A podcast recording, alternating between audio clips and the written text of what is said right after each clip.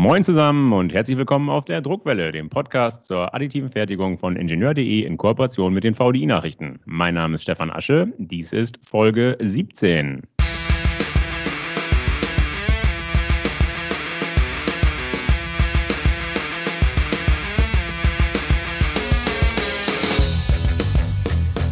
In der letzten Folge haben wir gelernt, dass man mittels 3D-Druck nicht nur Bauteile, sondern auch Gussformen für Bauteile herstellen kann.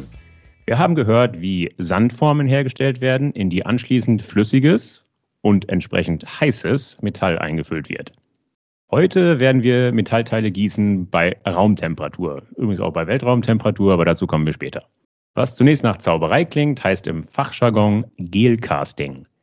Entwickelt wurde es am Fraunhofer Institut für Fertigungstechnik und angewandte Materialforschung IFAM in Dresden.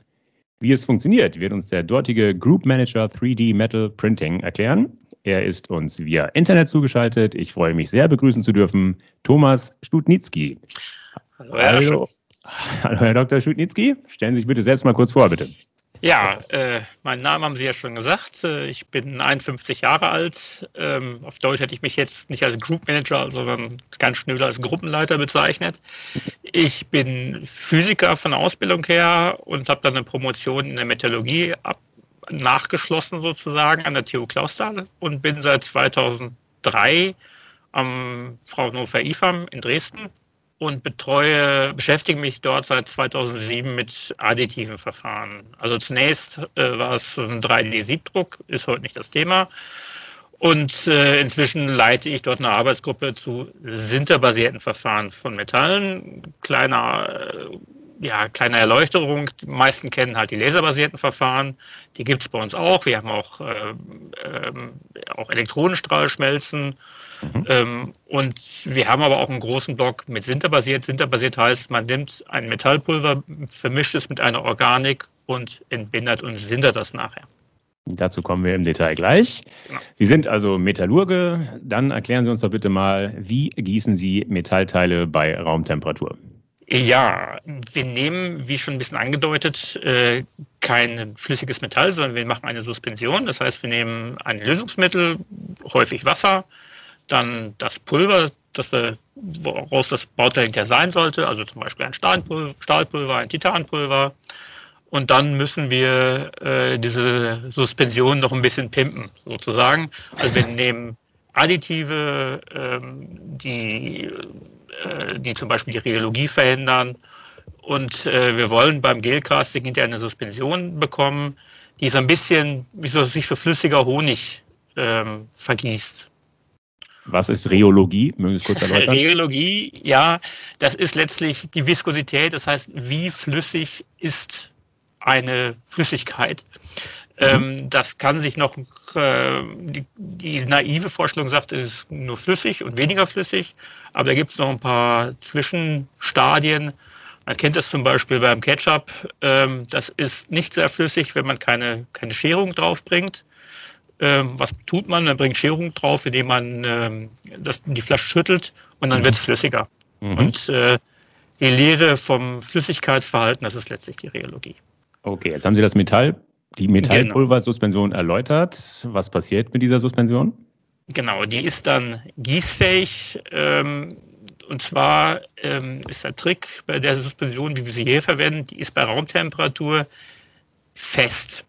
Äh, mhm. Also sie wird aber flüssig, wenn man so auf 50, 60 Grad erwärmt.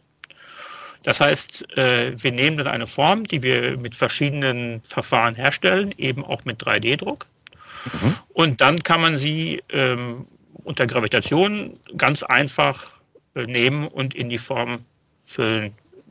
Man gibt es natürlich noch andere Gießverfahren, Niederdruckguss, Vakuumguss, Schleuderguss, je nachdem, ähm, welche Produktivität man haben will und welche Anwendungen, Anforderungen äh, aus der Anwendung kommen. Okay, Sie gießen die Suspension in eine Form. Wie geht es weiter? Genau, ähm, dann ähm, ist, es, ist, die, ist die Flüssigkeit noch warm und dann ähm, äh, kühlen wir sie oder wir lassen sie einfach äh, bei, Raum, auf, bei Raumtemperatur fest, fest, werden. Das heißt, wir, damit unterdrücken wir schon die, äh, die Sedimentation, hm. ähm, was eine wesentliche Anforderung ist, man möchte ja nicht unten viel Pulver haben und oben wenig. Klar. Und das geht relativ, einerseits relativ schnell und andererseits hat die Suspension selber schon die Eigenschaft, dass sie eine Sedimentation deutlich unterdrückt. Das heißt, am Ende haben wir sie fest und trocken, also das Lösemittel ist dann irgendwann auch raus. Mhm. Und dann kann man äh, das ganz klassisch entformen. Da gibt es verschiedene Möglichkeiten, je nach, je nach Form. Ich glaube, da kommen wir aber später noch da, dazu. Genau. Das heißt, wir haben ein Grünteil. Dieses Grünteil genau. muss anschließend, denke ich, noch wärmebehandelt werden. Das muss noch wärme behandelt werden und zwar äh, mit einer thermischen Entbinderung. Das heißt, äh, da ist ja noch ganz viel äh, Organik drin, im Wesentlichen Kohlenwasserstoffe. Und die müssen natürlich raus, weil die die Eigenschaften des Metalls äh, massiv verschlechtern. Ähm, das äh, passiert so bei Temperaturen irgendwo bei zwischen 400 und 700 Grad. Da wird das letztlich in kleine Teile ja, gehackt. Wasser, Kohlenmonoxid, Kohlendioxid, Methan, alles, was so rauskommen kann. Dann ist hoffentlich die Organik vollständig entfernt. Ist sie vollständig entfernt? Da gibt es aber schon die ersten Sinterbrücken, dass unser Grünteil uns nicht auseinanderfällt. Mhm. Und dann wird es gesintert. Sintern heißt, man geht auf Temperaturen ganz grob 80 Prozent der Schmelztemperatur, je nachdem, kann ein bisschen mehr, ein bisschen weniger sein. Mhm. Und dann ähm, äh, fangen an, sich die Pulverpartikel äh, ja, zu einem großen Pulverpartikel äh, zu verbinden. Das heißt, die Poren innerhalb des Bauteils verschwinden und das ist dann hinterher ein vollmetallisches Bauteil. Letztlich jedes Keramikteil wird genauso gemacht. Also jeder, ja.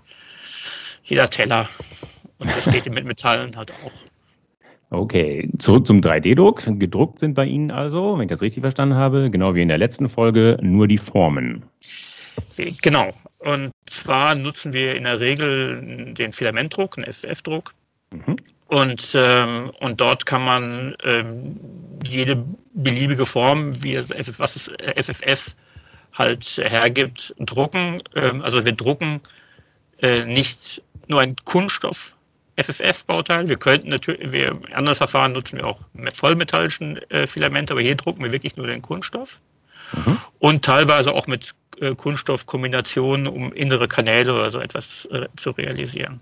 Es muss aber tatsächlich nicht nur ein 3D-Druckverfahren sein. Man könnte auch ganz klassisch Silikonform nehmen, äh, Wachsdruck. Man könnte auch in eine Metallform füllen. Ähm, da ist das Verfahren relativ, also sehr flexibel.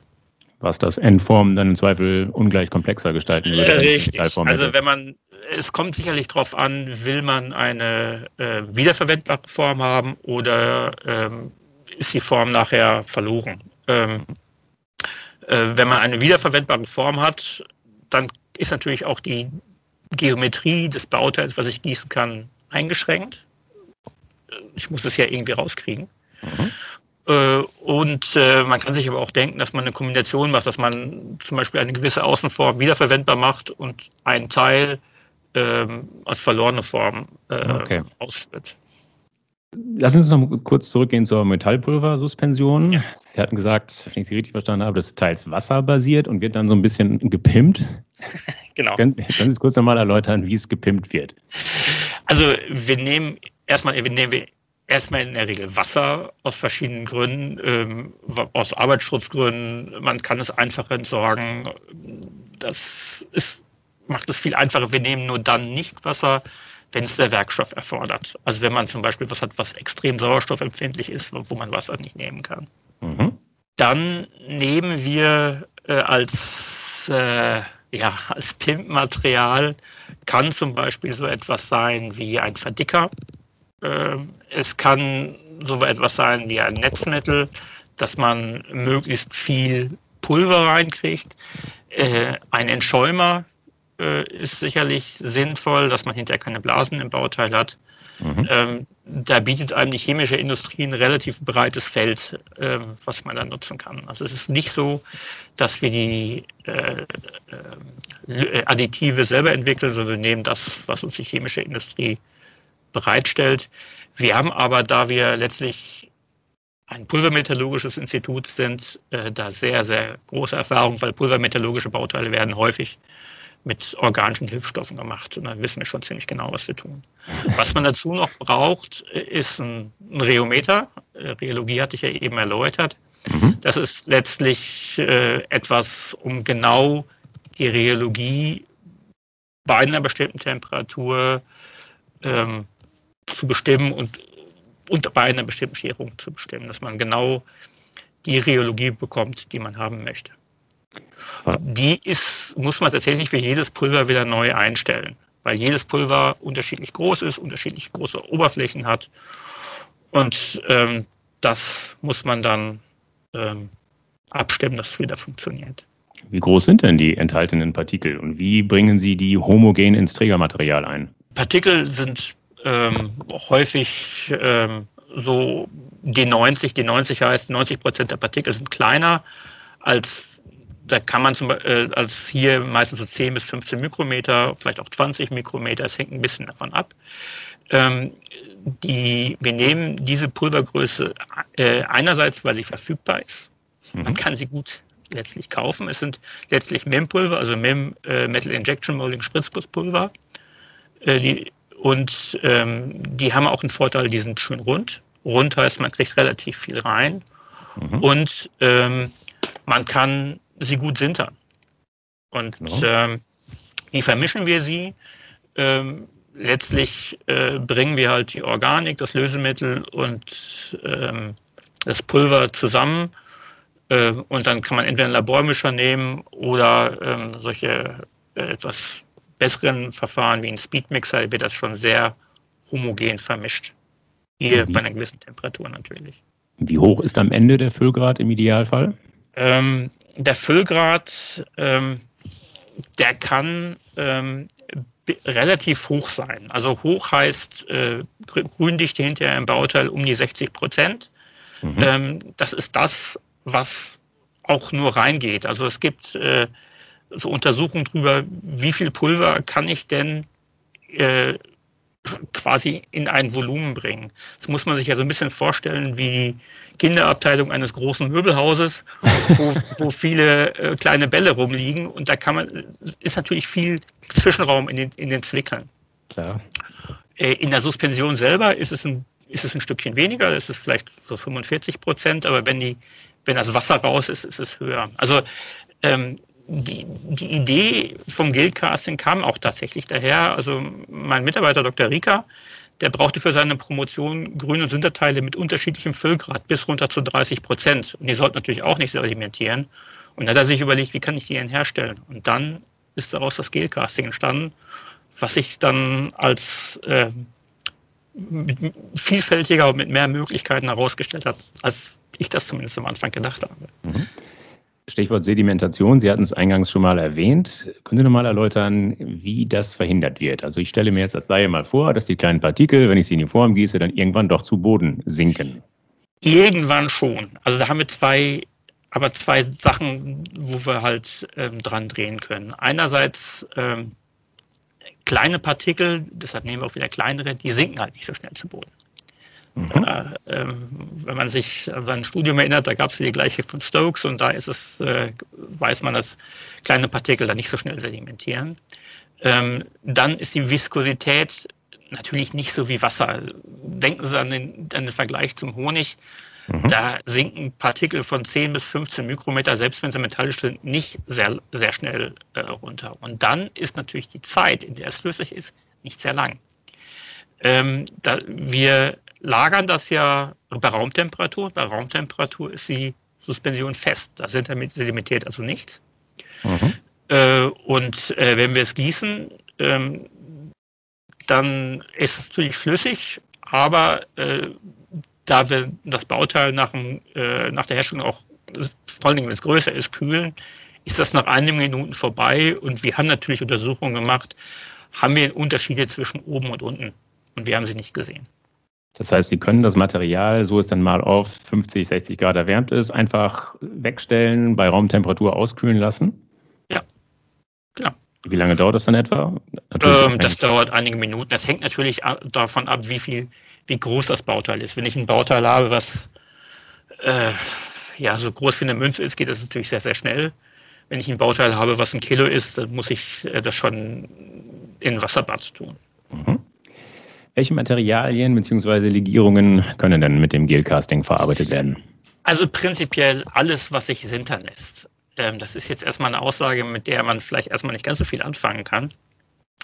Ähm, erstmal der Charme bei unseren Verfahren, die alle, die sinterbasiert sind, ist halt, dass man zumindest schon mal auf Pulver zurückgreifen kann, die nicht trocken, trocken rakelfähig sein müssen. Das ist was, was die Laserkollegen und die EWM-Kollegen und das Binder-Setting machen müssen. Meine mhm. tolle Sache. Aber die haben die Herausforderung, das Pulver muss sich trocken rakeln lassen. Und das ist gar nicht so einfach. Ich meine, und äh, wir können relativ unterschiedliche Pulver einsetzen. Das heißt, unsere Materialauswahl wird damit auch ein bisschen größer, weil wir nicht unbedingt auf Pulver zum Beispiel abhängig sind, Pulver nehmen müssen, die rund sind. Das müssen die Kollegen, die trocken rakeln müssen, sind da stärker von abhängig, wir nicht. Das heißt, die Pulverform ist bei uns nicht so das Problem, weil wir die Suspension letztlich mit dem, mit der, mit dem Gel, mit, dem, mit, dem, mit der Organik tunen können. Das heißt, äh, vom Werkstoff her, wir haben angefangen mit einem klassischen Chrom-Nickelstahl 316L 14404. Das ist so ein bisschen der Haus- und Hofstahl, mit dem fängt irgendwie jeder an. Und ähm, wir haben in einem Projekt uns mit dem Werkzeugstahl im 2, das ist der 13343 im Wesentlichen beschäftigt. Und äh, mit, mit Titanlegierung machen wir gerade äh, in einem Projekt äh, mit dem Easy Titan. Und ähm, ja, im Prinzip alles, was sich hinterlässt, das sind verdammt viele. Okay, so jetzt haben wir also mit dem Schmelzschichtverfahren eine Form gedruckt aus Kunststoff, haben sie jetzt mit der Suspension gefüllt und trocknen lassen, aushärten lassen. Jetzt ist die Frage, wie kommt das Grünteil aus der Form? Ähm, je nachdem. ähm, also wenn wir ähm, das FFF, also ein Schnellsprichverfahren gemacht haben äh, und wir nehmen zum Beispiel ein ABS, dann kann man das Bauteil äh, in einer Lösemittelentbindung äh, stellen und äh, aus Aceton und dann löst sich die Form auf. Äh, und dann, äh, weil das Grünteil aber nicht Lösemittel, acetonlöslich ist, mhm. bleibt es in Form. Man kann auch Kombinationen daraus machen. Ähm, wir haben zum Beispiel auch, äh, habe ich glaube ich eben schon erwähnt, äh, ähm, ähm, Bauteile gedruckt, die sowohl acetonlöslich waren, also die Form war acetonlöslich und wasserlöslich. Äh, das heißt, man kann zum Beispiel damit Stützstrukturen, wasserlösliche Stützstrukturen äh, in der Form einbringen, ähm, zum Beispiel um frei, frei hängenden Kanal äh, zu realisieren. Und dann, mhm. wenn man die Form dann gedruckt hat, legt man die Form erst in Wasserbad, dann wird die Stutzstruktur raus, rausgelöst, dann wird das Gel gegossen und dann äh, wird halt äh, die Lösemittelentbindung äh, dann die Form entfernt und das Lösemittel kann man auch wieder aufbereiten. Also, dass man nicht eine riesige Abfallmenge von Lösemittel hat, das wäre nicht wirklich sinnvoll. Mhm. Kann das Grünteil, wenn ich es denn dann entnommen habe, wenn es mir vorliegt, kann es dann nachbearbeitet werden, mechanisch? Oh ja, sogar sehr gut. Da waren wir sehr positiv überrascht, wie gut das ging. Also wir haben, das Bauteil ist, der Grünkörper ist sehr fest. Also man kann es auch mit der Post verschicken und es kommt heile an. Also mal ein bisschen oh. ordentlich verpacken muss man es natürlich schon. Ähm, aber wenn man eine 5 mm Platte gegossen hat, dann muss man sich schon ein bisschen anstrengen, um die mit der Hand durchzubrechen. Mhm. Das heißt, ähm, man kann sie sehr gut fräsen und die Späne sind auch so, dass sie, das, also es schmiert nicht. Wir haben mit Pins mit einem halben Millimeter Dicke und zwei Millimeter Höhe problemlos gefräst. Ähm, da hat unser Techniker schon ein bisschen gestaunt, dass es so geht. Wir übrigens auch. äh, und ähm, das ist natürlich auch charmant, weil mit 3D-Druck kann man ja nicht alle Geometrien immer machen, auch wenn es immer gerne behauptet wird. Aber ähm, manchmal ist es günstiger, eine schwierige Geometrie wie ein schräger Kanal ist immer nicht ganz einfach, ähm, einfach nachher reinzufräsen. Und wenn man, gerade wenn man so einen Werkzeugstahl hat, ist das im gesinterten Zustand oder eben äh, mit SLM, wenn man es mit SLM hergestellt hat, das nachher reinzufräsen, ist natürlich kein, keine echte Freude. Mhm. Aber im Grünteil geht das natürlich viel einfacher, weil die Pulverpartikel ja letztlich nur geklebt sind. Und das geht dann sehr, sehr gut. Und das schont den Fräser natürlich auch. Klar. Gut, damit ab in den Ofen. Was passiert da? Ab in den Ofen, genau. Ähm, das ist wieder was, ähm, wo unsere Kernkompetenz äh, zum Tragen kommt, das, äh, die Pulvermetallurgie. Wie gesagt, die Organik muss raus. Und das ist äh, ein sehr entscheidender Schritt, insbesondere bei Werkstoffen, die, die empfindlich auf Verunreinigungen mit Kohlenstoff und Sauerstoff sind. Mhm. Zum Beispiel, wenn man den 316L nimmt, der darf nur 0,03 Prozent Kohlenstoff haben. Kommt, das Pulver kommt in der Regel aber schon mit 0,02. Und da hat man nicht mehr viel, viel Spielraum, was man hier noch an, sich an Pickup erlauben kann. Und ähm, da haben wir unter anderem eine Technologie im Haus, das es erlaubt, den Entbinderungsprozess, also die Entfernung der Organik, genau zu monitoren, dass man sich anguckt, bei welcher Temperatur und bei, welchem, bei welcher Atmosphäre geht welche Gasspezies raus, um es dann genau zu tunen, dass man sagt, nicht ungefähr 500 Grad, sondern 485 ist deutlich besser. Genau, und dann ähm, ist dann die Organik irgendwann raus. Ähm, rückstandsfrei. Ich hatte es eben schon erläutert. Dann hat man ein sogenanntes Braunteil. Ähm, mhm. Grünteil, Braunteil. Nicht, dass man sich wundert, die, Farbe, die, die Bauteile sind weder grün noch braun, meistens jedenfalls.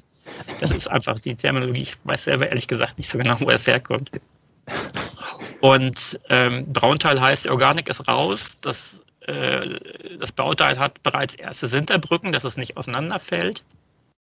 Und dann geht man hoch ähm, bei Stahl irgendwo zum Beispiel zwischen 1250 und 1300 Grad, ähm, um dann das vollmetallische Bauteil äh, herzustellen, dass die Poren verschwinden, ähm, dass man ja ein Bauteil hat, was richtig, was man verwenden kann. Okay. Ein klassisches Problem beim Sinterprozess ist ja die Schwindung. An diesem Problem werden auch Sie nicht vorbeikommen. Wie groß ist die Schwindung? Die hängt natürlich sehr stark ab ähm, von der Pulverbeladung.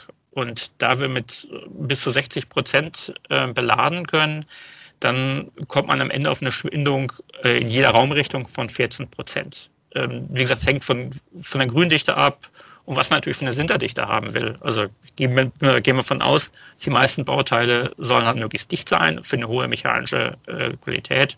Mhm. Äh, das hängt äh, auch ein bisschen von Pulver ab. Feines Pulver sintert sich einfach besser. Ähm, und da kann man, da kann man ein bisschen spielen. Klar, aber Sie behaupten, Sie haben es gerade nochmal gesagt, die Schwindung sei homogen und isotrop. Ganz offen, da stelle ich, mich die stelle ich mir die Frage, wie kann das sein? Also ich würde jetzt vermuten, dicke Wände schwinden stärker als dünne Wände und entstehen dann da keine Spannungen, keine Risse? Nee, die schwer, also von der Sintertheorie tun sie das nicht, äh, weil jedes Pulverteilchen sieht ja nur seinen Nachbarn. Der, also jedes Pulverteilchen weiß ja nicht, wie viel, wie, viel äh, äh, äh wie dick die Wand ist. Okay. ähm, ja. ähm, es gibt natürlich Herausforderungen, völlig klar. Also Spannungen, Risse können entstehen, äh, wenn man zum Beispiel beim Grünteil nicht aufpasst. Dass man sagt, äh, man hat äh, zu brutal getrocknet, ähm, ähm, dass dort schon Trocknungsrisse entstehen.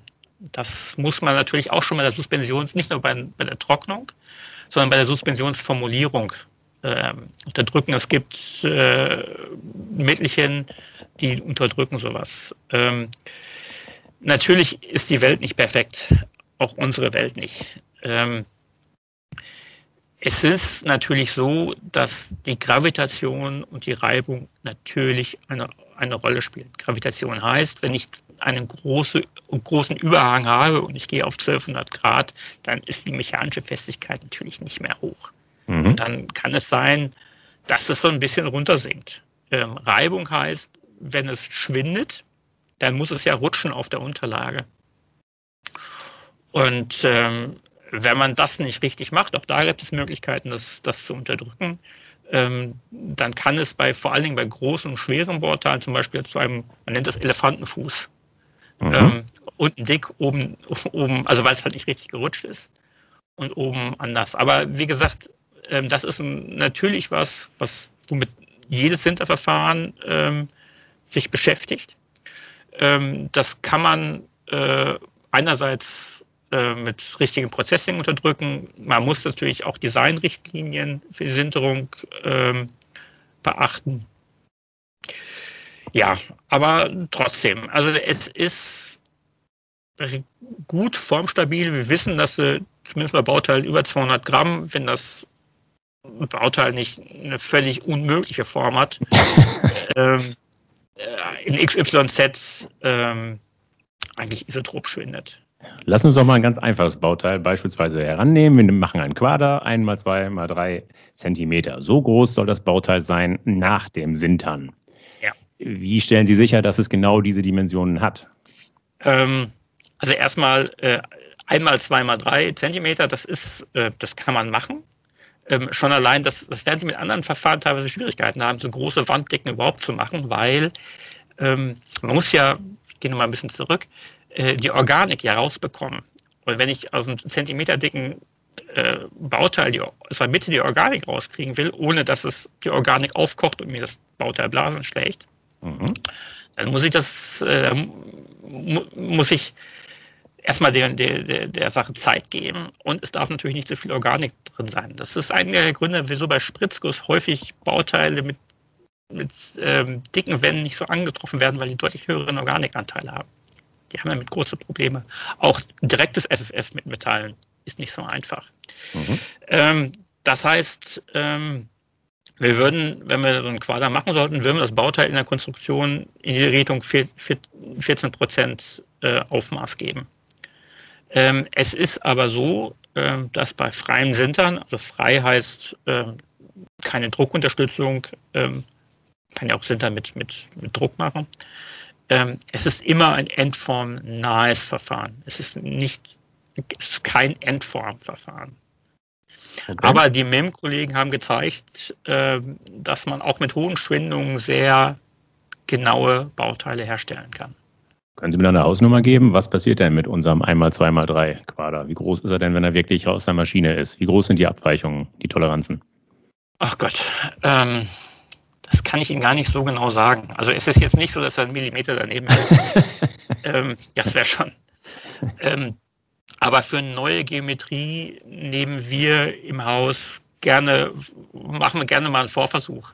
Also ähm, um halt äh, solche Abweichungen einmal zu eruieren und dann es hinterher besser zu kriegen. Also ähm, ein Zehntel, jetzt aus dem Bauch heraus, aber möchte ich mich nur sehr, sehr, sehr, sehr ungern festnageln lassen. Okay. okay. Wie gesagt, die MEM-Kollegen, ähm, die haben das sehr genau im Griff, aber die machen natürlich immer dasselbe. Es ist natürlich dann ein bisschen einfacher. Klar. Konkrete Zahlen können Sie mir sicherlich nennen zur Dichte des Bauteils nach dem Sintern. Welche Zahlen ja. sind da möglich? Ähm, ja, konkrete Zahlen, auch da muss man immer ein klares kommt drauf an sagen. Sie wissen ja, Forscher lassen sich immer so, so ungern festlegen. Mhm. Ähm, typische Sinterdichten letztlich wie beim MIM, also 95 bis 99 Prozent. Das ist, weshalb wir uns mit MIM vergleichen, ist auch ähm, jetzt nicht erstaunlich, weil ähm, wir dieselben Pulver wie, wie die MIM-Kollegen nutzen. Wir haben organischen Binder, wie die MEM-Kollegen. Die sind dann frei, wir sind dann frei. Das, das ist eigentlich nur logisch, dass dieselben äh, Sinterdichten rauskommen und natürlich auch dieselben mechanischen Eigenschaften. Klar. Gut, Jetzt haben wir das Bauteil äh, aus dem Ofen rausgeholt. Es ist jetzt fertig. Wie sieht die Oberfläche des Bauteils jetzt aus? Beziehungsweise welche Oberflächenstrukturen sind da möglich? Auch da ähm, vergleiche ich mich gerne mit MIM. Die MIM-Oberflächen sind ja sehr gut, weil die auch eine Organik haben, die sich beim Füllprozess an die Oberfläche anschmiegt. Und das ist bei uns ganz genauso. Äh, deshalb wird die, die, Oberfläche eigentlich eins zu eins abgebildet. Ähm, je feiner das Pulver ist, so ein bisschen genauer kann es werden. Aber ähm, letztlich ähm, ist die Wand der Rauheit ja, kleiner als die Pulvergröße. Also es sollte schon sehr gut sein. Wir haben das mal Versuche gemacht, beziehungsweise der Kollege Rieker hat Versuche gemacht, äh, dass man mal ein 80er Schleifpapier mal als Einguss nimmt oder ein Polymergewebe, da kommt man hinter die Gewebestrukturen genau, genau sehen. Also das ist schon, schon wirklich gut. Jetzt will man sagen, naja, das FFF oder das Schmelzschichtverfahren, das hat ja jetzt nicht so eine tolle Oberfläche. Ähm, aber ähm, es ist ja wunderbar, wenn man es Mikro, mikroskopisch prima äh, abbildet, aber makroskopisch sieht es nie so toll aus. Da gehen wir unter einem anderen Weg, dass wir das äh, Formteil einfach glätten. Also ähm, man kennt, es gibt ja zum Beispiel bekannt, dass man ABS äh, primär mit Aceton glätten kann. Äh, einfach, man könnte es einfach kurz in Aceton tauchen. Was wir uns aber jetzt anschaffen, äh, das ist so ein, so ein Dampfacetongerät. Also das hört sich ein bisschen gefährlich an. äh, rauchen darf man das neben sich ja nicht, aber das, das tut uns sowieso keiner. Ähm, aber damit kann man die Oberfläche auch vom FFF schon sehr, sehr gut machen. Okay. Jetzt hab, wenn ich es richtig verstanden habe, ist mein Beispiel Quader einmal zwei mal drei, der ist von der Dimension schon schwierig. Können Sie skizzieren? Ja, die drei, die drei sind, also drei Zentimeter, das ist schon eine dicke Wand, das ist schon eine sehr ordentliche. Also ein Zentimeter haben wir schon gemacht.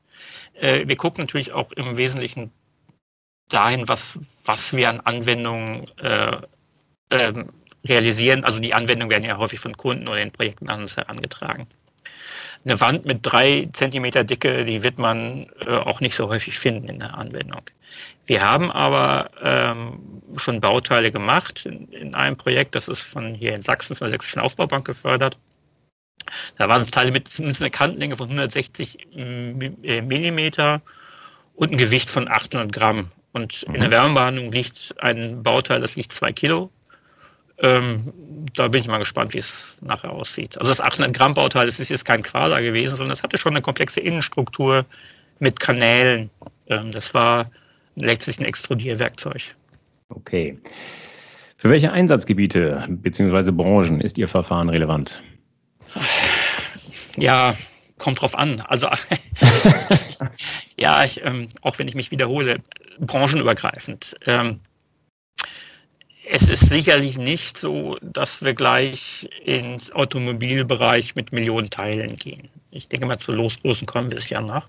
Mhm. Ähm, aber die prinzipielle Anwendung, die ist sehr breit wie bei allen AM-Verfahren, weil eben ähm, der Werkstoff breit ist und die Geometrie breit ist. Also das ist vom Schmuck äh, bis hin zu, ich hatte es gerade, ein Extrudierwerkzeug, also Maschinenbau ist alles drin, kann auch chemische Industrie sein. Ähm, ja. Okay. Sie hatten das Stichwort Losgröße angesprochen. Verraten Sie doch mal, welche Losgrößen sind üblich, sind sinnvoll? Das ist also erstmal, wir kommen natürlich vom Labor, erstmal von Einzelstücken. Ähm, völlig klar. Ähm, man macht mit AM, mit dem FFF ein, eine Form und gießt es aus, händisch. Aber das ist ist natürlich nicht das, das Ende. Also langfristig äh, ist eher die Überlegung, dass man das Wiener Schokoladenfabrik äh, Formen füllt und dann am Fließband erstarren lässt äh, und dann stürzt und alles nach Geometrie. Ähm, letztlich wollen wir natürlich nicht nur es händisch eingießen, das kann man im Labor ein bisschen machen, aber das ist natürlich nicht das Material der Wahl für eine, für eine, für eine industrielle Anwendung. Äh, sondern ähm, es kommt sicherlich darauf an, nimmt man eine wiederverwendbare Form, muss die Form aufgelöst werden, ähm, braucht man für eine, äh, wenn, ich, wenn ich eine Form aufgelöst werde, muss ich eine Batterie von, von FFF-Druckern hinstellen, die kosten ja auch nicht so viel. Mhm. Ähm, ich denke mal, eine kleine bis mittlere Stückzahl ist sicherlich drin. Letztlich könnte man sich auch vorstellen, dass, ja, Sie hatten ja Sandguss letztes Mal oder Feinguss, dass man dort in solche Stückzahlen zumindest denken kann. Das ist, beinhaltet natürlich eine Weiterentwicklung des Gießverfahrens und daran arbeiten wir. Der Schokoladenfabrik finde ich ein sehr anschauliches Beispiel. Äh, auch bei Ihnen sind die einzelnen Schritte sehr leicht automatisierbar. Eine Zusammenführung sollte dann doch auch möglich sein. Ja, also letztlich ist das Geldcasting ähm, ähm, ist etwas von, vom G, äh, von, von der Suspension her, was gar nicht so, ähm, ja, wie heißt das, so neu ist. Ähm, das ist letztlich ein Schlickerguss, die Keramiker machen das viel und es ist eine Kombination mit additiven Verfahren. Kommen wir jetzt zu einer etwas komplexeren, schwereren Frage, glaube ich. okay. Trau trauen Sie sich zu, Kosten und Nutzen Ihres Verfahrens, des Gearcastings, mit anderen AM-Verfahren zu vergleichen? Also zum Beispiel dem Laserstrahlschmelzen, dem Elektronenstrahlschmelzen, dem Binder-Jetting, dem Laserauftragsschweißen. Das ist natürlich immer eine sehr schwierige Frage. Ähm, genau. mit den einfachen also, Sachen möchte ich ähm, nicht langweilen. Weil es natürlich äh, einerseits, was Sie sagten, äh, Laser, EBM, Binder-Jetting, das sind ja alles wieder Verfahren. Das hatte ich eben die, äh, die trockene Pulverrake. Das heißt, die haben in der Regel schon mal etwas gröbere Pulver. Die müssen ja rakelfähig sein. Das geht mit feinen Pulver nicht ganz so gut. Ich denke mal von der, von der, von der, äh, von der äh, Produktivität könnte es letztlich in Richtung äh, LPBF und e, also Laser und EBM gehen. Binary Jetting wird sicherlich eine höhere Produktivität realisieren können, Laserauftragsschweißen sowieso. Okay. Ähm, es ist tatsächlich schwierig. Ähm, jedes Verfahren hat seine eigenen Geometrien, Werkstoffe und Losgrößen, wo es passt. Ähm, beim Gelcasting kann man ist man relativ flexibel und hat die Werkstoffpalette der Pulvermetallurgie, die sehr groß ist. Und man könnte auch an Verbundwerkstoffe denken. Also ich muss ja nicht ein fertiges Pulver nehmen, ich kann auch eine Pulver, Pulvermischung nehmen, die sich nachher, die ich nachher bei der Werbebehandlung sich dann legiert. Mhm. Ähm, es, die Oberfläche, habe ich glaube ich gerade schon gesagt, ne, die ist beim, beim Gearcasting natürlich besser. Ähm, es ist wirklich schwierig. Vorteile vom Gearcasting sind sicherlich die geringe Rissanfälligkeit ähm, und was auch, was wir als Vorteil sehen, ähm, die Prozesssicherheit will heißen, wenn ich mit EBM oder äh, LPBF ein Bauteil, ein großes Bauteil drucke, es dauert viele Stunden. Ja. Und wenn es irgendwie auf den letzten fünf äh, auf den letzten fünf Lagen ein Problem, einen Fehler reindrucke, dann habe ich echt viele Stunden in Sand gesetzt. Mhm. Ähm, hier ist es so, ich nehme ein relativ einfaches Formteil, äh, was in der Herstellung sehr günstig ist. Und der, den Guss, den mache ich einmal und das ist schnell und dann habe ich zumindest nicht viel Zeit in Sand gesetzt. Pulverkosten könnte ich mir auch geringer vorstellen, weil halt die Anforderungen des Pulver ein bisschen geringer sind. Stichwort schon, habe ich schon gesagt, MIM-Pulver äh, ähm, sind halt verfügbar in großen Mengen verfügbar und daher auch günstig. Also wir glauben, dass wir von Kosten her schon mit den Verfahren mithalten können. Aber es ist natürlich immer so, jedes Verfahren hat auch seine speziellen Vorteile. Genau, besonders nah sind Sie dran am Verfahren MIM, Metal Injection. Ja, genau. Ähm, also Was MIM Sie sagen? Ist, MIM ist schon unschlagbar bei großen Stückzahlen. Also genau. wenn ich eine Million Stück haben will, dann gehe ich zur MIM. Ähm, allerdings hatte ich schon gesagt, die, es gibt eine gewisse Limitierung bei MIM von der Wanddicke 10, größer als 10 mm findet man nicht, ähm, weil, ähm, weil halt die, die Entbindung sonst so schwierig. Also, es ist, also wir haben ähm, jetzt, wo ich drüber nachdenke, auch schon 30 mm Zylinder bei uns im Gelcasting gemacht. Ähm, es ist aber keine direkte Konkurrenz. Das ist, ich würde es eher als Ergänzung sehen. Mhm.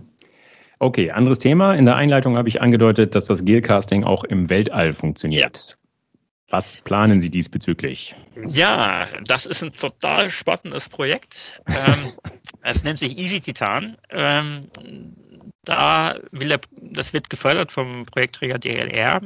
Und letztlich ist der Hintergrund, dass äh, auf der ISS, da geht es vielleicht noch, aber wenn man an Mond, Mars und darüber hinaus denkt, äh, man das immer ein Ersatzteilproblem bekommt, wenn was kaputt ist und äh, die Lieferkette, ähm, die funktioniert halt nicht so gut. Also Amazon liefert, liefert dahin noch nicht. Um mal, ja, noch aber, nicht, nein. Äh, noch nicht, aber gut, ich traue Ihnen alles zu. Ja. Ähm, die Frage ist, was macht man da oben? Ähm, es gibt äh, auf der ISS, ist FFF gibt es schon als Kunststoffdrucker, das funktioniert ganz gut. Man kann sich auch vorstellen, dass der FFF-Drucker, der Schmelzschichtdrucker, ähm, keine großen Anforderungen hat, dass er Gravitation braucht. Das ist zum Beispiel bei den Pulverbettverfahren, also SLM oder EBM, natürlich ein bisschen anders. Mhm. Ähm, da versucht man das, glaube ich, zu machen, indem man durch den Luftstrom äh, das Pulver so ein bisschen daran hindert, durch die Gegend zu fliegen, weil genau. freifliegendes Metallpulver, das ist, wäre die Katastrophe. ähm, so, und da ist die Überlegung, ähm, dass man jetzt das Gelcasting nimmt. Das Gel kann man in Kartuschen leicht hochnehmen. Es sedimentiert nicht, das ist fest. Das heißt, ich habe keine frei fliegenden Partikel. Die mhm. äh, FFF gibt es sowieso und Öfen gibt es auch. Also äh, Energie für Öfen ist, ist auf der ISS zum Beispiel überhaupt kein Problem. Es ist wohl eher das Problem, die, die Wärme nachher wieder loszuwerden. Mhm. Weil die ISS ist eine perfekte Thermoskanne. ähm, das heißt, ähm, da hat man mit dem Gelcasting eventuell ein Verfahren, was äh, applikationssicher und auch von der Arbeitssicherheit da oben sich gut einsetzen kann. Also was man braucht, ist das Material als Gel, also als Kartusche zum Beispiel, und man nimmt nur das Metallgewicht nach oben, weil ich hatte es, glaube ich, bisher noch nicht gesagt, der Organikanteil, den wir haben, der ist extrem gering. Das ist ein Prozent Gewichtsprozent. Also es ist nicht so, dass wenn das Ding, wenn das Gel getrocknet ist, dass ähm, man sich das vorstellen muss, Pulver und was nicht Pulver ist, ist, ist irgendwie die Organik, sondern die Organik ist nur so Klebstofffäden, die das Pulver zusammenhalten. Dazwischen ist im Wesentlichen Luft. Mhm. Ähm, das heißt, äh, auf der ISS oder Mond, Mars, sonst wo kann man halt die Form mittels FFF herstellen, es irgendwie gießen. Da ist natürlich der Schwerkraftguss gerade auf der ISS nicht das Material, das Verfahren der Form, äh, der Wahl. Mhm sondern hier entwickeln wir ähm, Füllverfahren, äh, dass wir es zum Beispiel mit Vakuumguss oder unter Zwang quasi eingießen. Ja. Ähm, man könnte sich auch hier mit überteilbare Formen vorstellen, dass man die, dass man die Form nachher nicht wegwerfen muss. Ähm, Überlegung ist auch, dass man sagt, man macht hier keine Lösemittelentbindung, sondern je nachdem versucht man die Form irgendwie mechanisch zu verkleinern und äh, zerkleinern und zum Filament wiederzuverwenden, weil, ähm, um auch hier Abfall zu vermeiden, weil Gewicht ist Gold. ähm, dann kann man äh, den Grünkörper, wie gesagt, Öfen gibt's und äh, Vakuum ist ein sehr, sehr gutes Gas, um, also Gas in Anführungsstrichen natürlich, um für die Entbinderung und Sinterung. Und Vakuum gibt's äh, da oben genug ich weiß jetzt nicht ganz genau, wie es auf der ISS funktioniert. Die werden sicherlich nicht, nicht einfach nur das Fenster aufmachen. ähm, und äh, das leicht, also um vom Gericht zu reden, ähm, für die Raumfahrt, wie gesagt, jedes Gramm wird in Gold aufgewogen und deshalb Leichtmetall, Titan, basiertes Titan 6,4, Titan, Aluminium, Vanadiumlegierung ist das. Und ähm, damit beschäftigen wir uns. Ähm, das soll uns vor allen Dingen auch weiterhin auf der Erde helfen, weil die Füllstrategien, die wir da oben machen, die sind natürlich auch Dinge, wenn man mal die, von der wenigen Gravitation absieht, die uns hier natürlich auf der Erde helfen, weil, wie ich sagte, das per Hand füllen ist es nicht. Und mhm. dort gehen wir unter anderem mit Formfüllsimulationen dran, die wir hinterher auf der Erde auch verwenden können, indem wir in der, in der, indem wir in der Simulation sozusagen die Gravitation wieder einschalten. Mhm. Auch das Recycling von dem äh, Filamentmaterial ist sicherlich was, äh, worüber man hier auch nachdenken müsste. Wie immer ist wahrscheinlich auch sehr kostengetrieben. Okay, so, jetzt wissen wir, wie das Gelcasting funktioniert. Ganz offen, ich finde, das klingt alles sehr, sehr einfach. Heißt das, dass jetzt bald jeder, der einen schnöden FDM-Drucker vom Discounter hat und einen, okay, einen zugegebenermaßen sehr guten Backofen zu Hause hat, ich glaube auch, kann der jetzt demnächst Metallteile selbst herstellen? Also der ganz der FFF-Drucker vom Discounter, der ist gar nicht so schlecht häufig. Also ähm, natürlich sieht man Unterschiede, aber wenn die Bauteile äh, jetzt nicht perfekt, also nicht super gut sein müssen, dann ist so ein FFF-Drucker vom Discounter gar nicht so schlecht. Ähm, ich möchte davon aber abraten, die äh, Formglättung mit Aceton selber zum, zu her herzustellen. Es gibt ich habe auch schon Videos im Internet gesehen, wo die Leute da mit heißem Aceton im Kochtopf hantieren. Das möchte ich ganz massiv abraten. Ja. Äh, nicht nur von dem Einatmen des Acetondämpfe. Aber Sie haben schon angedeutet, der gute Metalldruck, äh, der, der gute Backofen. Ähm, äh, das war Spaß. Also, also wie gesagt, also ähm, die, man braucht halt einen Ofen und eine Ofentechnik, äh, die halt äh, nicht nur die Temperaturen kann, sondern auch mit, den, mit der Organik zurechtkommt, mit der Nachbehandlung der Organik. Ähm, und ähm, man, man könnte sich auch überlegen, ja, gibt es vielleicht irgendwelche äh, Metalllegierungen, die schon bei 300 Grad äh, schmelzen? Kann ich da was machen? Auch das wird nicht so einfach funktionieren, weil da ist die Organik meistens noch nicht raus. Ähm, ich glaube, es wird dann dabei bleiben, äh, dass man das gegossene Teil hat, aber es ist wie immer, so einfach ist es am Ende dann doch nicht. Okay. Das heißt, äh, werde ich wohl meine Metallteile zu Hause nicht selbst herstellen. Deshalb die Frage. Sie gerne. das, das wäre jetzt die Frage. Kann ich Bauteile bei Ihnen ja, in Auftrag also, geben? Ja, natürlich. Also das ist ja das, was wir bei Fraunhofer machen. Wir machen äh, Machbarkeitsstudien für die Industrie äh, im Wesentlichen, aber natürlich auch in öffentlichen äh, Projekten. Ähm, das ist bei uns natürlich eingebunden. Ich habe das am Anfang schon gesagt. Wir ist ja nicht das einzige additive Verfahren, das wir im Haus haben. Wir haben mit den, wir haben noch Kollegen in Bremen, die sind etwas der größere Institutsteil, haben wir, glaube ich, acht verschiedene additive Verfahren für Metalle im Haus. Also in der Breite äh, kann es da, glaube ich, niemand so richtig das Wasser halt, äh, das Wasser reichen, das Wasser halten. Ähm, davon sind fünf, nee, sechs ähm, sinterbasiert, also die sich mit Organik und Metallpulver beschäftigen und zwei sind strahlbasiert, also sprich EBM und äh, SLM. Lange Rede, kurzer Sinn. Äh, wir machen das meistens so, also wir machen das immer so. Äh, das heißt, wenn ein Kunde zu uns kommt mit einem spezifischen Problem oder einem spezifischen Wunsch, schauen wir uns das an, diskutieren mit dem Kunden und was denn das beste Verfahren ist. Also Gelcasting kann vieles, aber manchmal kann ein anderes Verfahren aus welchem Grund auch immer günstiger sein. Also wir haben demnächst eine Stereolithografie im Haus die kann noch deutlich höhere Auflösungen ohne großen Aufwand, ist vielleicht dafür ein bisschen teurer. Oder mit, wir haben 3D-Siebdruck, das kann vielleicht nicht so ganz 3D, aber kann dafür Millionen Stück herstellen. Das heißt, wir beraten den Kunden, wir machen Machbarkeitsstudien, also bis zum Experiment, bis zu Demonstratorbauteilen. Was wir am Ende nicht mehr machen, ist die industrielle Fertigung. Ähm, das dürfen wir für unserem Status her nicht. Wir sind gemeinnützig und dürfen daher nicht mit ähm, kommerziellen Firmen in Konkurrenz treten. Aber bis dahin machen wir alles. Mhm. Und äh, bis hin zu ja, Beratung, wenn bei Firmen manche Sachen nicht so gut laufen, wie sie hätten laufen sollen.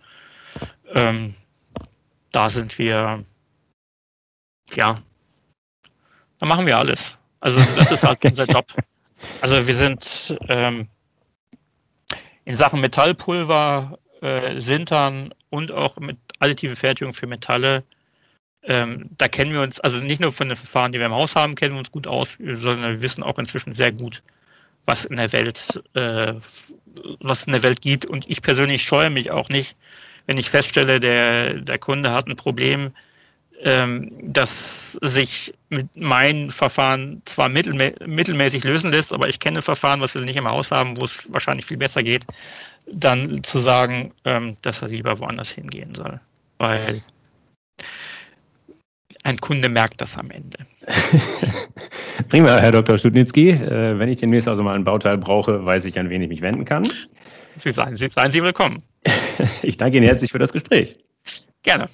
So, liebe Hörer, das war sie, die Folge 17. Ich hoffe, dass sie Ihnen gefallen hat. Dann empfehlen Sie uns gerne weiter. Sie finden die Druckwelle überall dort, wo es gute Podcasts gibt. Also auf Podigy, Spotify, iTunes, Google Podcast, Amazon Music Podcast und natürlich, last but not least, auf ingenieur.de. Wenn Sie Kritik äußern oder Anregungen geben wollen, dann freue ich mich auf Ihre Zuschriften. Sie erreichen mich unter der E-Mail-Adresse druckwelle.ingenieur.de. Sollten Sie auch an Technikthemen abseits des 3D-Drucks interessiert sein, empfehle ich Ihnen die VDI-Nachrichten. Wenn Sie mal kostenlos reinlesen wollen, schauen Sie doch einfach mal unter www.vdi-nachrichten.com/lesen. Dort warten acht kostenlose E-Paper-Ausgaben auf Sie. Das war's für heute. Bleibt mir noch zu sagen, auf Wiederhören, munter bleiben und tschüss.